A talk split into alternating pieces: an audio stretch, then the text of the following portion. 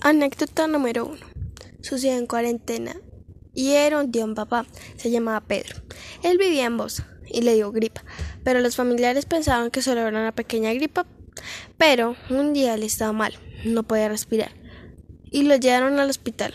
Lo llevaron a la UCI, pero él murió allá. La moraleja es no esperar a que alguna situación, enfermedad o cualquier tipo de cosa empeore.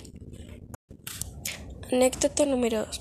Fue cuando estábamos en cuarentena y un tío un papá que se llama Carlos. Él era el gemelo de Don Pedro. Y él vivía cerca de nosotros. Y a dio gripa, pero la familia le daba baños, pastas, etc. Él tenía enfermedades de base, él tenía marcapasos y a él le estaba yendo a quimioterapia porque él tenía leucemia. Un día él se sintió muy mal y mi papá fue a la casa de él para ayudarlo, para que lo llevaran al hospital, pero cuando llegó no pudo respirar muy bien.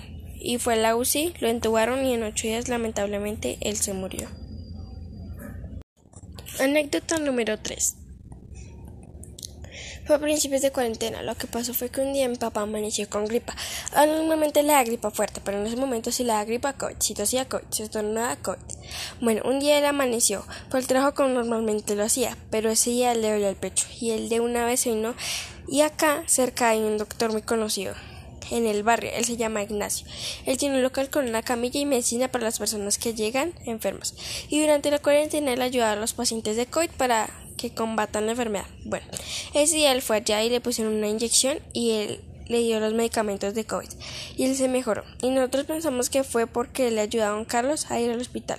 La moraleja es tomar precauciones necesarias para no contagiarse del tan hablado COVID-19. Anécdota número 4. Fue en el segundo periodo del colegio. Yo estaba comenzando a escribir la virtualidad y no le ponía tanta importancia. Me levantaba a las 8 y mi papá me preguntaba cuándo acababa si no iba a ser mal.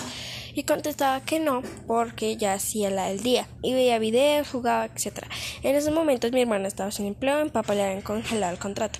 Y mi mamá era la que trabajaba. Y en ese periodo me fue mal porque no entregaba a tiempo y lo hacía mal. Y en el tercer periodo me corrigieron y me fue mejor. La moraleja de esta anécdota es tomar la importancia del estudio y luego lo demás.